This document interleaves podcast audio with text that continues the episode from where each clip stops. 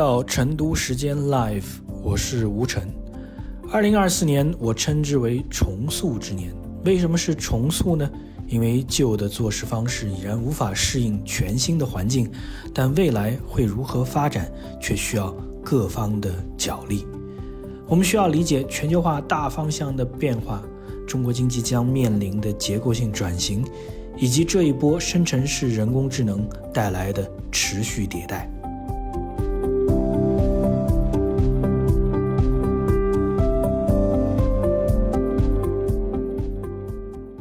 高兴啊，这在年末，我们正好可以聊一聊年末的话题。一个是我的这本新书啊，这个突围，大家可以看看突围呃这样一本书啊。我们为什么要突围？因为我们正处在一个大变革的时代。这个大变革时代告诉我们，我们过去三十年经济大发展的这个过程可能要告一段落，整个经济面临一系列的结构性的调整，无论是外部的环境。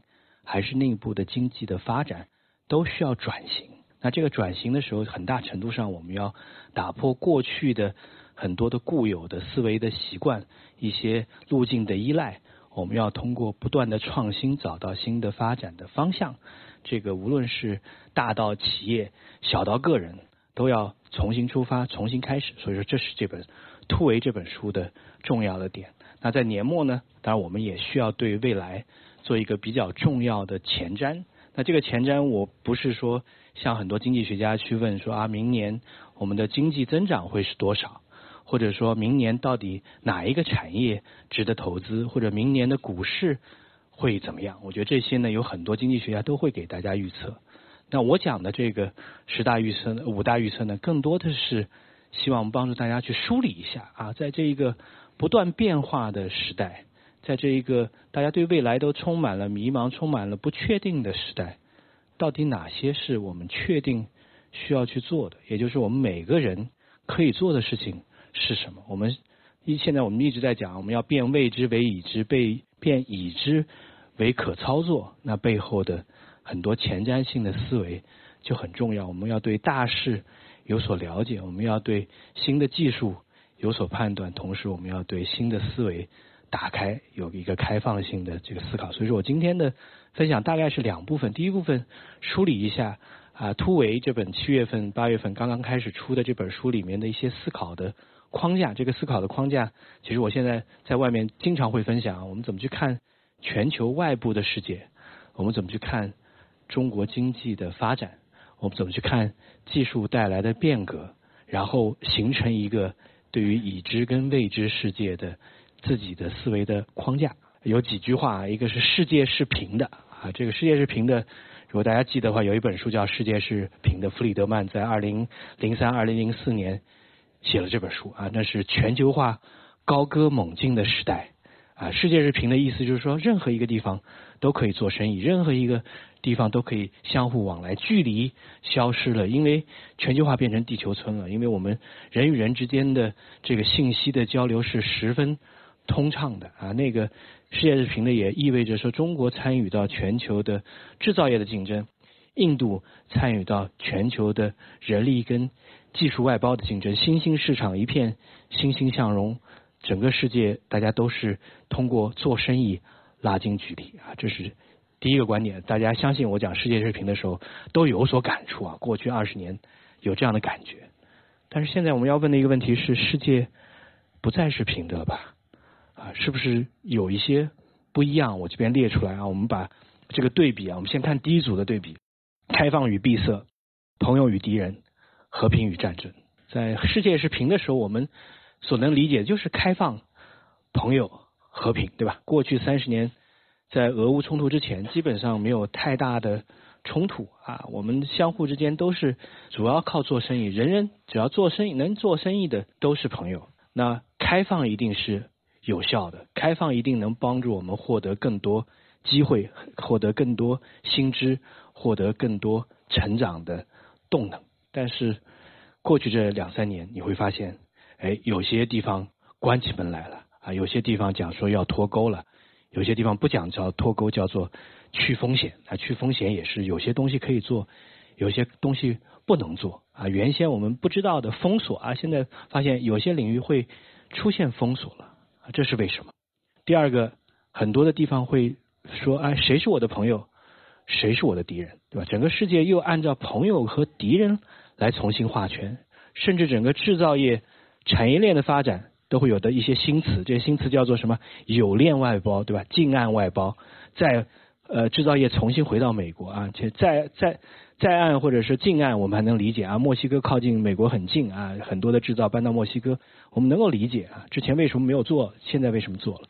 但是什么叫做有岸外包啊？这要我们要问一个很大的问题啊！到底以什么来判定谁是我的朋友，谁是我的敌人？说世界变得不再是平的了。但在下面一组其实也是重要的变化。我们看企业与国家、市场与计划、效率与安全啊，这三个，想象一下，我们在过去二十几年一直关注的啊，就是企业活得怎么样，市场一定是最好的，效率是我们。整个中国竞争力最大的点，那我们降降本增效做的特别好，我们规模化的创新做的特别好，我们能够提供这个低价高质的产品，让全世界受益。中国的中国制造，这是它的特点。哎，但是过去这两三年发现不一样了，你光专注效益效率不成不成不行了，我们要注意安全。这个安全在国家层面叫 national security 国家安全，在企业层面。这个安全意思就是说，哎，中美在打架的话，中美在贸易战的话，企业千万不要夹在中间，两面不是人。那这个时候我们要安全，我们要有冗余啊，我们要把某些这个生产制造从中国搬到别的地方去啊。有些跨国公司讲说叫 China Plus One，中国加一啊，这都是跟原先他们所拥抱的所有人所拥抱的这个效率成本原则是相悖的。那现在越来越多国家。开始计划，不仅仅是中国，我们自己有计划。美国，你看拜登政府在过去一年的三个重要的政策，比如说降这个通胀法案，或者是芯片这个法案，它其实都在做一个新的产业政策啊。他也要学中国，说我们要去美国要去突出自己的产业政策，要把芯片带回美国，要把电动车相关的这个产业带回美国啊。这是新的变化啊，这样的新的变化。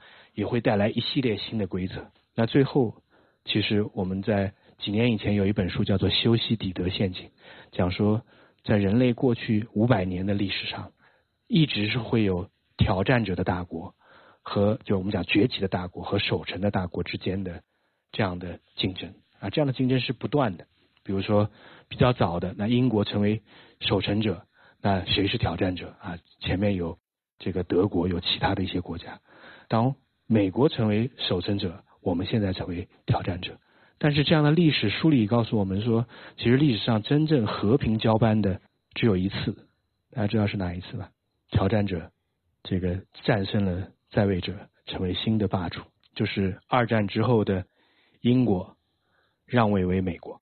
但是英国让位为美国，这种背后有很多的历史的文化的渊源。当然，现在你再去问英国人。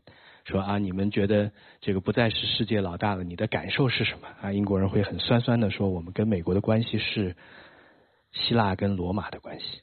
想象一下啊，我是希腊，他是罗马，我是文明，他是野蛮人规划成为文明，对吧？他之所以能够成就，是因为延续了我的教诲，对吧？这不一样，就是说，所有的人类历史上，我们不问东西南北啊，只要是有挑战者，只要是有在位者，他们之间的竞争。不可能是一帆风顺的，所以说这是三个重要的视角，就是我们去看这个外部环境的变化的一个重要的视角，也是我突围的这本书的第一章最长的一章里面不断在强调的。我们要意识到这个世界变了，所以说不管它世界是平的，世界不是平的，我觉得大家都能够很好的应对，只是我们要培养我们应对的能力。我们担心的是什么呢？是出现平行世界。平行世界就麻烦了，就是老死不相往来，技术上没有交流，人员上没有交流啊。如果说这个整个的数字系统当中，我们现在发现，哎，呃，老外到中国来抱怨最多的也是，哎，他们的很多东西在国内手机用不了，我们如果拿着安卓手机到国外去，也会发现，哎，这个手机好像一半都是像个砖头一样的，很多的这个打个车，滴滴的海外版在国内还装不了啊，这些都是问题啊。这样的平行世界是我们担心的。你看，我们讲说中国跟美国的竞争的态势和冷战期间苏联跟美国的竞争态势的最大不同，就是中国跟美国之间的经贸往来是密切的多，苏联跟美国。在交就在冷战期间，他们一年的贸易额最高的时候，大家知道有多少吗？一亿美元。想象一下，他们之间的交经贸往来只有一亿美元，我们一天跟美国的经贸往来也不止一亿美元。这是最大的不同，就是当你深入的参与到全球化之中的时候，大家玩的游戏应该是不一样的啊。这是第一个框大框架，我们去意识到世界发生变化了，我们应该怎么办？第二个框架，我们当然要去。仔细去检讨啊，中国经济现在面临的这个实际的问题啊，我们讲一些表象的问题，然后我们背后再去剖析啊，背后到底问题在哪儿？第一个，内需不足啊，失业飙升，这些都是表象，对吧？我们看到了，我相信每个人身边都会有这样那样的故事啊。曾经也有人说段子，说这个呃上图的东莞是。设施特别特别好，然后大家周一可以过来看一看，里面有很多年轻人过来打卡，说这里这个白开水是免费的，然后上网是免费的，中午的这个呃餐餐厅还是很便宜，对吧？比到这个星巴克里面装着上班要容易的多，而且还有很多书可以看。这是呃我我只是讲的是段子，但是。呃，他是会面临挑战。就年轻人如果找不到工作的时候，他们需要有一个空间，他们需要去准备呃这个素材，准备自己的简历，需要去呃找到一个能够呵护自己的地方。但是我们需要的是说，怎么去创造出来更多的就业的机会，而更多的就业机会来自的是私营经济的蓬勃的发展。啊，这是我们面临的第一个挑战。第二个挑战其实摆在中国经济当中最严峻的问题。是房地产的问题啊！过去这几个月，我们一直在深入探讨中国房地产的挑战。那整体而言，三个大的判断：第一个是一线、二线市场，中国的房地产面临的是房价的泡沫。那我们应该做的是怎么去让这个房价泡沫不是破破裂，而是比较好的能够软着陆？那中国的三线、四线的房地产市场面临的是房子的泡沫，就建了太多的房子。但是其实很多年轻人，他们从三四线到一二线城市，他们不会回来的。那个房子是没有用的。那这个时候需要的，很多经济学家谈到需要是什么？需要政府参与到这样的房地产的有还有很多保交楼啊，就没有建成的这个房地产的债务重组，让大家能够重新出发。第三个，我们再看整个房地产的发展，其实。跟整个中国的城镇化的发展未来是息息相关的。我这里写了三个百分之十啊，我们看中国经济发展现在其实有三个百分之十跟全球的差距，而这三个百分之十换过来又是我们再出发的时候，如果政策得当，可以带来新一波的经济成长的最重要的动力。第一个百分之十，中国的人均 GDP 和中国的到手普通老百姓。到手拿到手的钱，我们拿到手的钱占人均 GDP 的比例呢，比很多其他的同样水平的国家，人均 GDP 在一万三千美元的国家呢，少了十个百分点。意思是说什么呢？在依次分配的时候，普通的劳动者拿的少了，其他方面拿的多了。这是中国消费不振的最主要的原因。想象一下，如果我们 GDP 里面百分之十这个钱是放在所有每个人老百姓的口袋里的。他可以多花钱，这些钱带来的这个次生这个衍生的效应滚起来会不一样的。所以说，哎，第一个我们要要更多的想想看，哎，老百姓能不能在未来的分配当中有更多的获得感啊？日本在七十年代的时候，他们专门也意识到这样的同样的困境，他们花了五年时间做了一件事情，叫做收入倍增计划，就意思说，哎，我们在经济发展的过程当中。总体的成长性很重要，但同时让老百姓的收入有更快的增长也很重要。这是第一个百分之十。第二个百分之十是什么呢？第二个百分之十就是我们前面讲的这个城镇化率，对吧？我们的城镇化率现在百分之六十五，但是百分之六十五里面呢，有十八个百分点是在大城市里面工作生活，但没有在大城市里面能够长期居留的这群人，也就是我们讲没有户口的这群人。那这群人总量有一亿多人啊，这些人他们其实随着经济的发展，其实他不太愿意回到这个乡村，他们很希望自己和自己的下一代能够在大城市里面待下来。那对于这样一群人，他们为大城市提供重要的服务，但是他们又属于中低收入人群，哎，他们。能不能在大城市是真正的安居下来？我们的我们叫 social housing，我们的这个社会化的政府出资的廉租房能不能呃让他们获益啊？随着中国人口的越来越少，我们大城市的比如说学校的基础设施，未来你会发现学生不够用啊啊，就没有那么多学生，很多学校要呃关闭啊，那怎么办？哎，这些是不是能够让流动人口他们的小孩子也能无缝连接进入到这样的这个学校体系当中去？这其实是。需要大家思考的一个重要的这个社会变革，而这个社会变革也是我们过去社会学界跟经济学界一直在讲的户口改革，对吧？我觉得这是到了深水区，但是一旦改革的话，会带来巨大的发展的红利。第三个就是我们在整个产业啊，一次产业、二次产业、三次产业的比重当中啊，我们已经到了一个阶段了。其实我们需要更多的服务业，因为只有服务业才能创造更多的这个好相对比较好的这个。呃，工作机会，但是我们的服务业占比又比很多国家相比低了十个百分点，所以三个十个百十个百分点其实是中国经济未来发展需要仔细思考的。这些都是摆在面上，所有经济学家都能够告诉你的数据。但重要的是，我们能不能有创新的这个改革的政策能够推动落实？因为我们现在面临的挑战是，之前二十多年前经济学家在谈中国经济发展的时候，叫做未富先老。你的发展很快，但是你的起点很低，你的人口红利大家算得出来的，人口结构是所有人都能串算得出来的，对吧？二十年前是人口红利，二十年后就会变成你的人口负担，对吧？二零二三年，今年是我们整个全中国人口最多的一群人，就一九六三年生人是人口最多的这群人，他们全都退休了，他们都进入到老龄，对吧？他们会大需要大量的。这个社会负呃负担啊，养老医疗啊，这些你怎么去应对？所以说，今年很多的这个经济学家讲说，中国我们面临的原来叫做未富先老，现在叫做什么？叫做慢富快老。什么叫慢富快老？经济增长放缓就是慢富快老，人口结构人口变老这个数字是跟经济没有任何关系的，对吧？就是大家该长一岁就长一岁，我们怎么去面对这样的问题啊？所以说。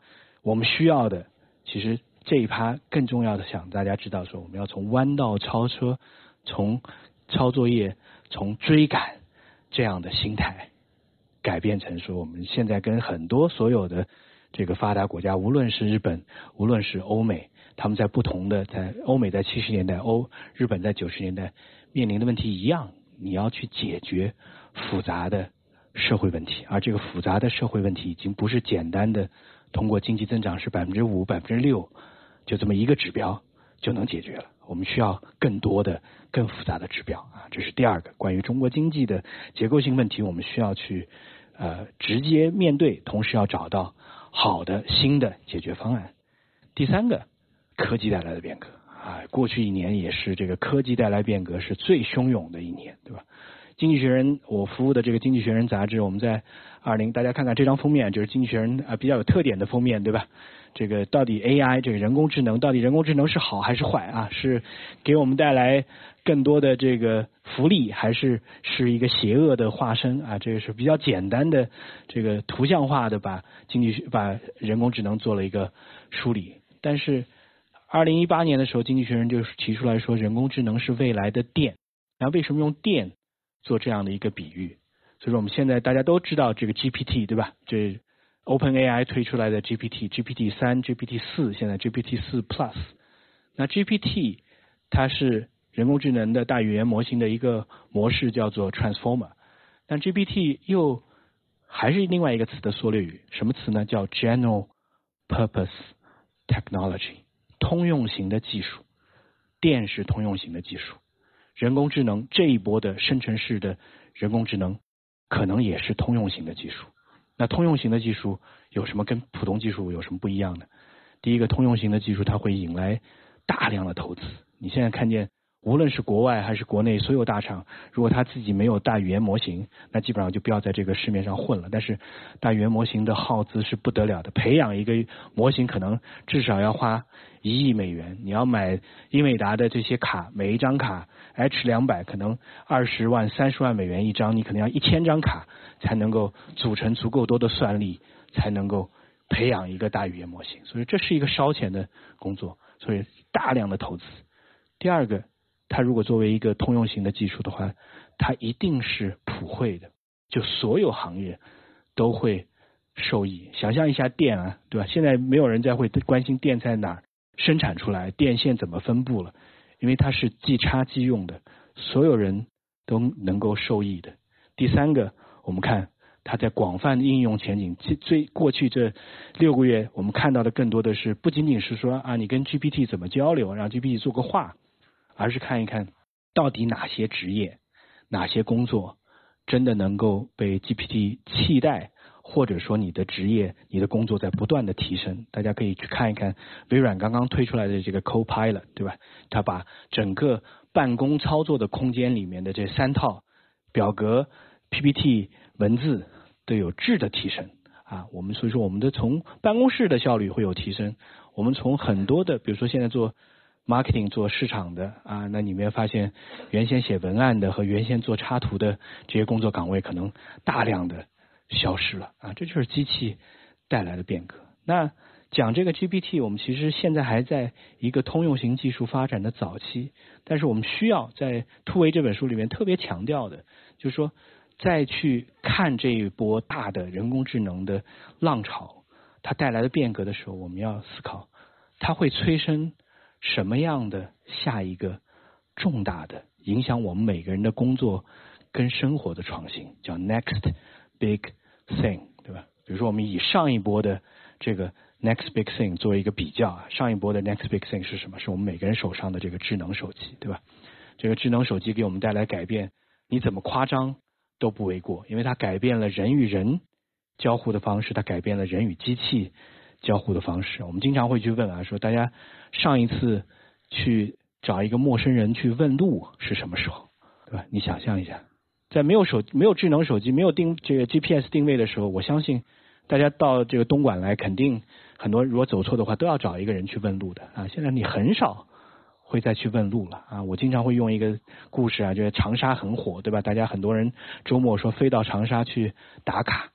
但是很多人可能到长沙，除了在网红店拍个照，小红书上找找攻略，这个呃地图导导航一下，其实你很难跟当地人真正有面对面的接触，你不需要，对吧？这就是人跟这个智能手机给带来的巨大的变化，以至于到什么呢？以至于在美国的很多大学里面，他会开一门课程叫做 Dating One O One，约会一零一，一零一就是约会的初级版，对吧？就是约会的。进叫什么入门课程？因为大家太习惯于在网上交流了，反而在线下跟陌生人、跟陌生异性怎么去交流，不知道该怎么做了。然后像有有个故事啊，说这个有学生大学生一年级上了半呃半学期的课，到了这个期中的考试的时候呢，呃还要问问老师说，我这个跟跟某个朋友一起出去吃饭吃了几次啊，觉得感觉蛮好的，但是不太了解对方到底对我。呃，有没有意思？有没有一个测验能够让我试一下对方对我是什么什么感觉？那老师只能给他说啊，我给你一个测验的方式，叫做保周测试啊。如果你生病发烧了啊，对方愿意给你做点吃的送过来，那就说明两个人可以关系向前走一步了啊。这都是智能手机给我们带来的。我们在在线很活跃，线下就变得相对比较拘谨，很难去判断这个相对复杂、相对比较这个这个。呃呃，纤细的这种思思维了，对吧？那我想强调这个 NBT 呢，还想强调一点，就说，当新的技术变革发生之后，它其实最重要的，除了影响我们每个人的行为之外，它其实是会重塑商业的行为。我们经常会讲说，有很多的公司在技术变革的过程当中被落下了啊，比如说诺基亚，比如说这个柯达。那我们就以柯达这家公司为例，这在书里面也特别详细的介绍了这个案例啊，图为里面，柯达这个公司呃被很多人说啊，这就这这就是不思进取，在技术面前啊不愿意拥抱新技术的典型，因为柯达是最早一九七零年代就内部的工程师就已经发明了用电子耦合方式数字照相的最关键的技术，但是领导层看着这个技术之后说，哎，我们是做胶卷胶胶片公司的，我们数码照相太远，不用太担心，所以这是被很多人诟病啊，柯达你没有不思进取。但其实到了一九九七年，到了一九九八年的时候。柯达这家公司已经很清晰的觉悟了。九七年、九八年对于照相行业，就像二零二三年对于电动车行业、汽车行业一样，对吧？所有的电动汽车公司都觉悟了，电动车是未来。所有照相的相关的产业的人都觉悟了，在九七年的时候，数码照相是未来。啊，那这个时候你对于一个柯达这样的公司，它九七年的时候在全世界的。胶卷的市场占百分之五十，在全世界的照片的冲印的市场占百分之五十。那这个时候你应该怎么办？对吧？你作为管理层应该怎么办？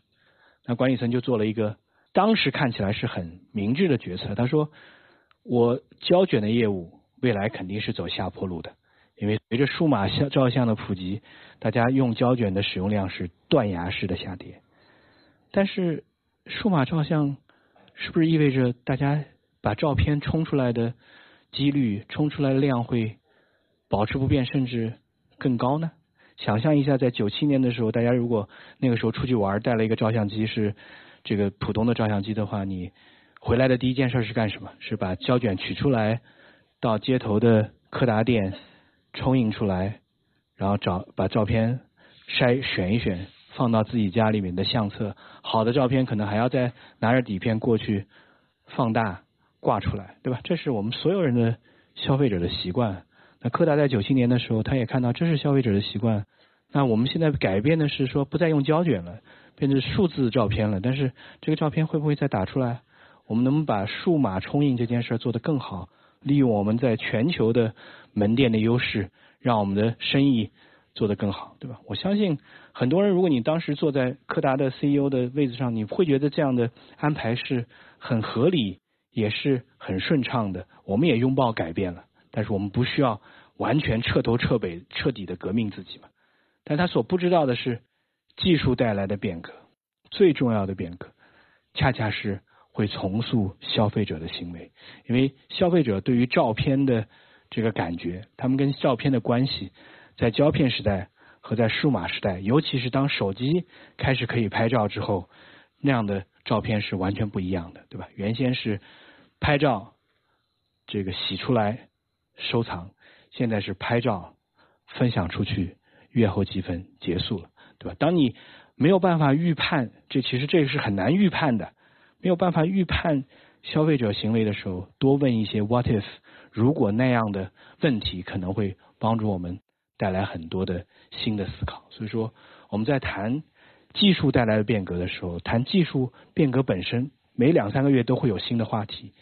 但是谈技术变革怎么去改变影响消费者的习惯，它不可能是一蹴而就。但是用一个五到十年的尺度，你会发现这样的改变是非常深远的，也是值得我们思考的。最后，那我讲说第一部分就是想把我们认知的体系做一个更好的梳理啊，这也是突围最重要的一个思维的框架。我们前面讲了外部的全球化的未来的变化啊，我们讲了中国经济面临的。结构性的挑战，讲了这个技术变革带来的这些这个新的新的思考啊，那最重要的需要我们有一个对于已知跟未知的思维框架啊。我最喜欢的用的这张图啊，这个就是不是我我说出来的。二十年前，美国的当时的这个国防部长叫 Rumsfeld，对吧？拉姆斯菲尔德，他是美国最年轻也是美国最老的国防部长，因为他当过两次国防，七十年代做过一次国防部长。然后到七三年的呃零三年的时候，又到小布什政府做了国防部长啊。他在这个国会作证，为什么要作证呢？因为零三年小布什入侵了伊拉克啊，入侵伊拉克的时候讲说伊拉克有大规模杀伤性武器，结果哎你到伊拉克没发现，然后你得作证。那他就说我们的情报系统呢也不是都特别靠谱的，所以我们情报系统呢有已知的已知、已知的未知、未知的已知、未知的未知。他是为自己辩护，但是哎，这四个象限你会觉得哎特别好的把我们认知体系有一个很好的理解。我们再用二零零一年的九幺幺这个事件来做一个简单的归类啊，到底情报体系什么是已知的已知，什么是未知的未知？二零零一年九幺幺之前，美国的情报机构已知的已知是什么？有一个恐怖组织叫基地组织，它的头目叫本拉登，藏在呃阿阿富汗啊，这是已知的已知。已知的未知是这个组织总想找美国啊做一些恐怖袭击，但是我不太知道他会用什么手段。之前用过两个小手段，一个是在这个波斯湾啊派小艇去炸了一下美国的军舰，炸了个洞，死了几个水兵，然后又有在美国的曼哈顿某某个大楼的地下一层放了一个炸弹，也就炸了炸伤炸坏了几辆车啊，这就是我们看到的。那第三个其实最重要的叫什么？叫未知的已知。未知的已知，其实是对于很多企业、对于很多组织来讲是最可怕的。未知的已知是什么？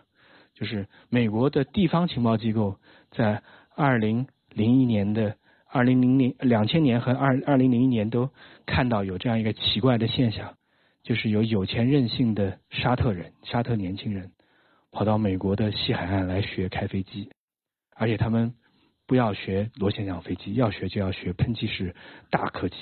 而且据说呢，在学开飞机的时候呢，学起飞的时候都很认真，学降落的时候就马马虎虎，对吧？这些都是这个蛛丝马迹啊啊！但是为什么叫已知呃未知的已知呢？就是地方情报机构看到这些奇怪的现象，但没有把沙特人跟本拉登，本拉登也是沙特人啊，跟这个恐怖组织联系起来，这些人进进进出美国，也就没有。对他们做任何的追踪跟限制，英文叫 connecting the dots，对吧？他没有把这些蛛丝马迹能够联系起来。那最终未知的未知就是谁也都不知道，在九幺幺发生之前，没有人知道这个大型航空器竟然能够被恐怖组织用于恐怖袭击，对吧？所以说这是四个重要的框架，这四个重要的框架。其实也有助于帮助我们自己去思考啊。已知的已知，在大语言模型时代，就是现在大语言模型它所能做的事情，都是基于人类过去历史上所有写下来的文字、结构性的文字和图片产生出来的东西。人工智能做的最好的，也就是我们已经有足够多的案例让它去学习，然后这个降本增效，然后提高效率啊，这是这个领域。啊，已知的已知也是，如果说我们未来经济发展的外部环境不发生任何变化的时候，这个时候你去抄作业，你去弯道超车，你去降本增效，你去大力出奇迹啊，我觉得都是最好的选择，也就是优化是最好的选择，对吧？学习最佳实践，优化是最好的选择。但是界定前提是已知的已知，所有东西都很清晰了，我只是做的要更好、更快、更便宜。已知的位置。我们方向大致知道，但是到底怎么去达到这个方向，我们并不一定清楚。这个时候就需要去做情景规划了。举个简单例子，我们现在讲电动车，对吧？电动车大家知道这是大方向，电动车取代燃油车这个比例啊，是二零三零年达到百分之五十还是更快啊？这大家都可以去这个这个讨论。但是电动车取代燃油车这个方向已经定了。但是电动车用的电池技术啊，就是当下的这个锂电池吗？还是说未来其他的电池也会有机会？比如说现在我们看宁德时代也会有新的半固态电池的出现。日本的丰田一直在说啊，我们很快就能够推出来完全固态的电池。那完全固态的电池比我们现有的这个锂电池是液态的锂电池的最大的好处就是，第一个它不会自燃，第二个它的。这个容量会更大，第三个它充电时间更短啊，谁都希望想一一一辆车的这个电池啊不会自燃，容量大，那意味着就是说我电池可以变得更轻，然后充电时间短，那就意味着是我们旅程焦虑会更少，谁都希望这样。但是啊，这样的电池它制造工艺可能会更复杂，成本可能会更高，批量生产的过程当中良率可能短期不会那么高啊，它能不能取代？这就是不同的可能性。我们作为一个产业，如果研究这个产业的话，你都要去思考。那这个情景规划，在七十年代最早是被壳牌公司所采用的。那壳牌公司当时的战略部就在问很多的 “what if” 的问题，如果那么的问题。壳牌公司在六十年代末就在问说，如果我们合作的很多第三世界国家的石油厂，如果他们被国有化的话，对于我这家西方的石油公司而言，意味着什么？想象一下啊，七六十年代末七十年代初，之所以会出现中东石油危机，很大的原因就是有一波大规模的国有化的浪潮。那那些没有做过情景规划的公司，在这轮这轮冲击当中是手足无措。但是壳牌他已经做了自己的沙盘推演，他已经有自己的预案了。那这个时候在已知的未知这个领域，哎，大家就很清晰的你就做好准备了。那未知的已知，我刚才前面也讲了啊，蛛丝马迹很重要。未知的已知对于个人、对于企业而言都是非常重要点。对于我们个人而言，我们怎么去扫描自己认知上的盲点，对吧？很多时候就怕你不知道，就怕你根本不懂，就怕你被信息茧房这个限制住了啊！只听到你想听的东西啊，真正真实的事情看不到。那对于企业而言呢？其实当企业变得越来越大的时候，其实内部的企业的信息的交流、信息的交流的通畅度、组织内部的信息交流的通畅度变得非常重要了。因为你最不希望的是什么？最不希望的是老板想要做的事情，员不知道。也最不想看到说员工看到的挑战，老板不了解。所以说，为什么华为会提出来说我们要让听得到炮火的人呼唤炮火啊？这是二战之前德军的法则啊，德德国的这个军队的法则，就是我要赋能一线的团队，在战场上特别需要这样的赋能。为什么？因为战场上的环境是不断变化的。原全部都靠总部来做决定，很多时候决定出来的时候，战场环境已经变了。商场上也是一样，对吧？当一个快速变化的世界，我们需要的是让年轻的一线的团队，他们有自主决策的能力，应对变化的能力。哎，他们能够有资讯，但是这样资讯有源源不断的能够传回总部。所以说，在未知的已知的领域，我们要克服盲点，要鼓励信息的交流。最后，在这个未知的未知的领域啊。就是这是我后面要讲的最主要的点，因为我们现在其实也都进入到一个深水区啊，在未知的未知的领域有很多的问题。中国经济未来发展的引擎是什么？我们不知道。怎么去鼓励这个年轻人，更多年轻人去生孩子，对吧？我们现在少子化的压力那么大啊，有没有好的办法？不知道，你要去尝试，对吧？要试错啊，老龄化变得越来越。走得越来越快，对吧？那这么多每年这么多的老人，哎，他们到底对中国经济而言是好还是坏？好的话，如果他们健康再能多活几年，呃，这个大家对于这个重要的呃呃常见病啊、慢性病的预防跟治疗都变得更有效啊，他们可能能成为银发经济的一部分，不然的话就成为社会负担的非常重要的负担啊，怎么办？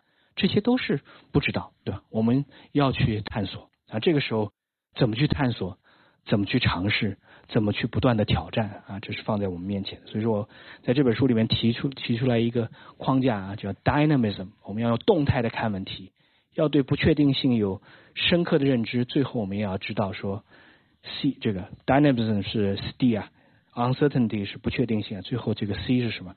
是 constraint，就是我们做任何事情都知道说，既要又要还要。在真实世界当中是不可能的，对吧？我们一定要做选择。其实企业也好，个人也好，最重要的决定是做选择啊！你到底选择做 A 还是做 B 啊？这样才能聚焦的把事情做好。就是 constraint，就是我们做任何事情它都有约束条件的。理想的世界当中的没有约束条件，什么事情都可以做成的。在现实，你如果用同样的态度，一定会碰的这个。头呃头破血流，对吧？所以说，我们怎么去知道自身面临的约束条件，也有助于我们做出更明确的选择。